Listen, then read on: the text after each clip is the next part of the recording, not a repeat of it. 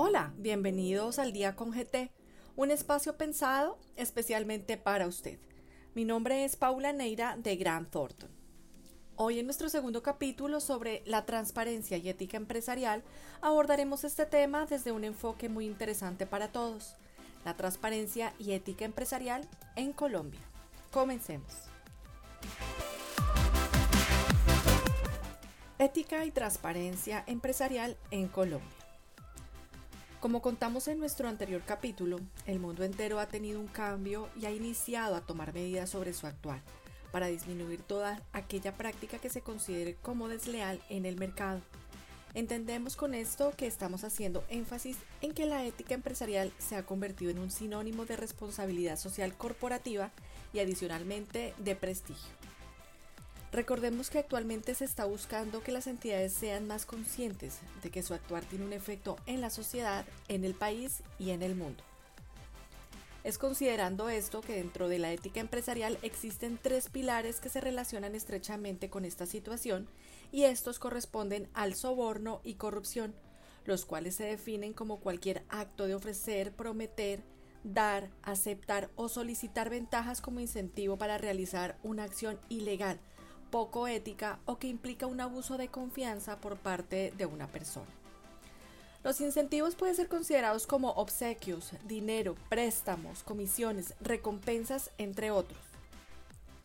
Mientras que por otra parte se encuentra el fraude, el cual es considerado como todo acto por el cual una persona manipula o tergiversa la información a la cual tiene acceso para sus propios intereses, Destacamos principalmente que es justamente por este triángulo que se origina conflictos en la independencia de cada individuo, lo que deriva en que las entidades no gocen de total independencia. Entendemos que la independencia está ligada estrechamente a los conflictos de interés y que estos se traducen como toda situación y o escenario en el cual no se puede primar la objetividad, el raciocinio y el juicio profesional,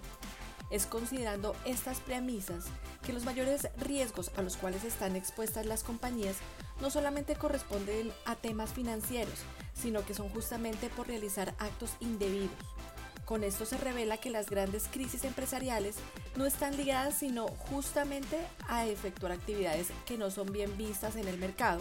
Y es producto de esto que las entidades deben intentar minimizar estos riesgos a través de programas de transparencia y ética empresarial como códigos del buen gobierno.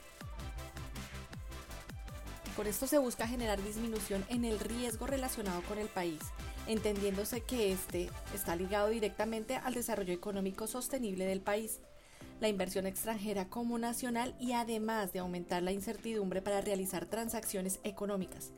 puesto que se incrementan los costos de operación de las entidades, lo que paralelamente ocasiona un riesgo sistemático al generar dudas sobre el comportamiento en el mercado,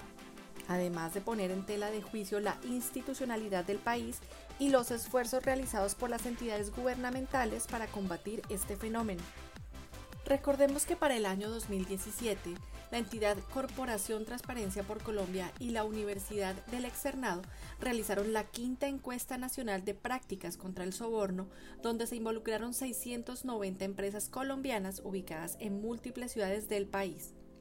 Esta encuesta tenía como objetivo analizar el nivel de implementación y desarrollo de las prácticas empleadas por estas compañías para prevenir el fenómeno del soborno en el desarrollo de su objeto social,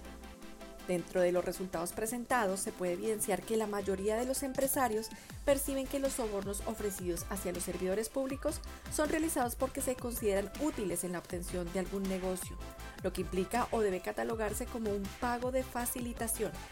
Recordemos que estos consisten en facilitar cualquier tipo de operación mediante un pago no contemplado o que no hay lugar a este en el flujo normal de las actividades. Además, se considera que existe una alta corrupción en el sector público, lo cual está exponiendo una situación crítica, ya que la imagen de la institucionalidad del país se desvanece paulatinamente, donde al mezclarse estas dos situaciones generan una competencia desleal en el entorno empresarial, que se convierte en un círculo indeterminado donde se realiza un pago de facilitación para obtener un negocio, logrando una motivación a la ejecución de estas. Adicionalmente recordemos que aunque no todas las compañías están dispuestas a sacrificar su credibilidad al realizar pagos de facilitación sobre trámites en ciertos procesos, así como en el cierre de negocios y contratos, en muchas ocasiones se ha evidenciado que existe una probabilidad de que dentro de un mercado una de estas acceda a realizar este pago y por lo tanto esto podría generar un riesgo sistemático a nivel del sector económico. Este tipo de conductas generan una problemática y generan un riesgo a nivel país, debido a que estas situaciones afectan el desarrollo económico, empresarial, la inversión extranjera y aumenta la incertidumbre para realizar transacciones económicas, puesto que se incrementan los costos de operación de las compañías.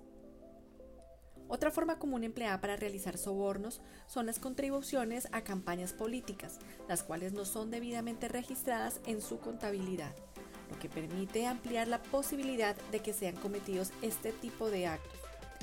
Recordemos que al existir un riesgo de omisión frente al registro, se desconoce la participación de la compañía en las campañas y en especial si realmente los montos registrados en la campaña realmente corresponden con los definidos. Por lo tanto, aunque en el país no se restringe la participación de personas jurídicas en las campañas políticas, se cuenta con poca probabilidad de que se pueda realizar trazabilidad sobre estos dineros. Asimismo, los sobornos son realizados por medio del ofrecimiento de regalos, patrocinios, gastos de representación, donaciones, los cuales no son debidamente soportados y permiten que se genere una desviación de recursos para este tipo de actividades. Aunque existen metodologías para evitar este tipo de prácticas, realmente el rol más importante lo tienen las compañías mediante la generación de una cultura que busque mitigar y fortalecer sus respectivos sistemas de integridad corporativa. De esta forma se busca incentivar la aparición del riesgo de corrupción, por lo tanto, empezamos a comprender que cuando hablamos de transparencia empresarial, no solo hacemos énfasis en la materialización de tener procesos claros e íntegros, sino adicionalmente que no existan factores que atraigan y o desvirtúen estos. Es producto de esto que con el fin de disminuir las brechas existentes, uno de los principales rubros a tener en cuenta ha sido el de prevenir la evasión fiscal. Colombia se ha acogido a acuerdos multilaterales de intercambio automático de información tributaria con los miembros de estos.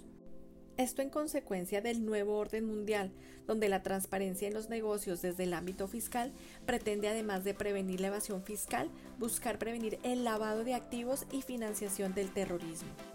Tomando en cuenta esto, las entidades financieras colombianas se han adherido al cumplimiento del marco normativo nacional establecido mediante la Resolución 60 de junio de 2015, expedida por la Dirección de Impuestos y Aduanas Nacionales, DIAN, además de los lineamientos mencionados en la Resolución 119 de noviembre de 2015. Esto para dar cumplimiento a la Law Foreign Accountant Tax Compliance Act, Ley FATCA, la cual fue aprobada por el Congreso de los Estados Unidos en el 2010 para capturar la información de los ciudadanos residentes y demás responsables fiscales de este país que mantengan activos financieros fuera de Estados Unidos. Además, paralelamente también busca la implementación de sistemas para el intercambio de información delimitado por la OCDE, o como se conoce comúnmente como el Common Reporting Standard, el cual es un acuerdo multilateral entre los países miembros de la OCDE y Colombia para dicho intercambio automático de información para efectos fiscales, el cual tiene como objetivo la cooperación entre las naciones miembros para prevenir la evasión fiscal. Por lo tanto, Colombia se encuentra obligada a notificar por medio del reporte de información de las instituciones financieras a la Dirección de Impuestos y Aduanas Nacionales, DIAN, en nuestro caso lo que ha derivado en que en los últimos años el flujo e intercambio de información tributaria en el mundo ha tomado mayor relevancia en el ámbito político y económico, donde el objetivo global es el intercambio automático de esta información conforme a lo establecido por estas normas como marco de referencia para realizar el intercambio de información tributaria. De esta forma, el objetivo de las entidades financieras consiste en reportar esta información en pro de la prevención de la evasión fiscal de sus clientes con su correspondiente residencia fiscal cuando esto aplique es tomando en cuenta lo previamente mencionado que las entidades financieras colombianas deben identificar si sus clientes tienen productos y o activos que son sujetos para notificar y para esto es necesario conocer su información tributaria identificando indicios de extranjeros. En este sentido, las entidades financieras como partícipes y cooperantes de estos lineamientos tienen responsabilidades tributarias y legales con relación al cumplimiento oportuno de los reportes, dentro de las cuales se encuentran los siguientes. Seguimiento permanente a los clientes y a su condición fiscal. Notificar anualmente ante las autoridades fiscales de Estados Unidos por medio de la Dirección de Impuestos y Aduanas Nacionales DIAN a los clientes identificados con antelación que cumplen obligaciones fiscales con ese país. Realizar el reporte anual de Common Reporting Standard a través de la Dirección de Impuestos y Aduanas Nacionales a las autoridades fiscales de cada una de las jurisdicciones con las cuales Colombia tenga acuerdos. Contar con la documentación tanto digital como física en la debida diligencia con los clientes y conforme a estas dos regulaciones. Además, para el 2017, nuestro país inicia con su primera investigación e incorporación a la Convención de Antisoborno de la Organización para la Cooperación y el Desarrollo Económico OCDE, la cual tiene como objetivo combatir el soborno de servidores públicos extranjeros en materia de transacciones comerciales internacionales, donde se busca implementar políticas efectivas para evitar, detectar, investigar y sancionar todo acto de soborno donde a través de mecanismos de monitoreo, la Organización para la Cooperación y Desarrollo Económico OCDE motiva a nuestro país a asegurar el más alto nivel de cumplimiento y a tomar acciones concretas para luchar contra la corrupción, para lo cual en primera instancia esta hace una evaluación profunda de nuestras leyes nacionales y de las medidas legales que ha implementado. En segunda instancia, supervisa la efectividad en la práctica de los marcos legislativos e institucionales de antisoborno y por último, se realiza otra evaluación, la cual se centra en tres partes. El progreso alcanzado por los miembros que representan a nuestro país en la Organización para la Cooperación y el Desarrollo Económico OCDE sobre las debilidades identificadas en la segunda instancia los problemas emanados por los cambios en la legislación nacional o el marco institucional, los esfuerzos y resultados en la implementación. Además, la OCDE contempla que nuestro país tiene como obligación proporcionar asistencia legal pronta a estos países para la investigación de acusaciones de soborno internacional, negando la deducción fiscal de los pagos por soborno e imponer sanciones suficientes por el delito de soborno internacional. Gracias a la incorporación en la OCDE, Colombia ha implementado medidas las cuales han ayudado a anunciar varias investigaciones en curso y se logra hacer la primera sanción por soborno transaccional en el 2018 además de subir de nivel de implementación, el cual en un inicio era nulo y que gracias a los desarrollos legislativos recientes, al fortalecimiento de capacidades de las instituciones estatales encargadas de prevenir y sancionar este delito y a los esfuerzos por divulgar y sensibilizar diversos actores en materia de soborno transaccional, pasó a un nivel de implementación limitado. Cabe aclarar que nuestro país tiene que mejorar en varios aspectos en la implantación de acciones que ayudarán a combatir el soborno transaccional y darán ejemplo para investigaciones en otros países, principalmente sobre las siguientes recomendaciones. Se debe avanzar en las investigaciones de presuntos casos de soborno transaccional, para lo cual resulta necesario continuar fortaleciendo las capacidades tanto de la Superintendencia de Sociedades como de la Fiscalía General de la Nación en los ámbitos de competencia de cada una de estas entidades. Colombia debe avanzar en el desarrollo de la responsabilidad penal de las personas jurídicas, teniendo en cuenta la discusión pública que se pueda generar alrededor del proyecto de la ley anticorrupción. Incorporar una ley integral de protección a denunciantes que motive la denuncia y que mejore las garantías para quienes se atreven a denunciar hechos de corrupción, de tal manera que se eviten represalias para el denunciante y su familia. A pesar de que los proyectos de ley anticorrupción se han venido implantando, es necesario profundizar e incentivar en la denuncia de estos delitos, al igual que permitir el aporte y participación de diferentes sectores en la formulación e implementación de proyectos de ley. Además, se busca que las compañías generen efectos positivos mediante las capacitaciones frente a estos temas y la creación de líneas de denuncia confidenciales que les permitan a los colaboradores informar este tipo de actividades, ya que si estas situaciones no son controladas podrían afectar la sostenibilidad de la compañía, así como la reputación y las relaciones contractuales que tienen con sus contrapartes a largo plazo haciéndose cada vez más necesario que el sector privado trabaje constantemente en la lucha contra la corrupción y el soborno, estableciendo una cultura empresarial que incentive la aplicación de la integridad y de los principios éticos en todas las actividades realizadas en la consecución del objeto social de cada compañía, así como la implementación de mecanismos anticorrupción que permitan detectar, investigar y sancionar estas prácticas. Hasta aquí nuestro segundo capítulo. Nos esperamos en nuestra próxima entrega donde hablaremos sobre transparencia y ética empresarial desde otro enfoque.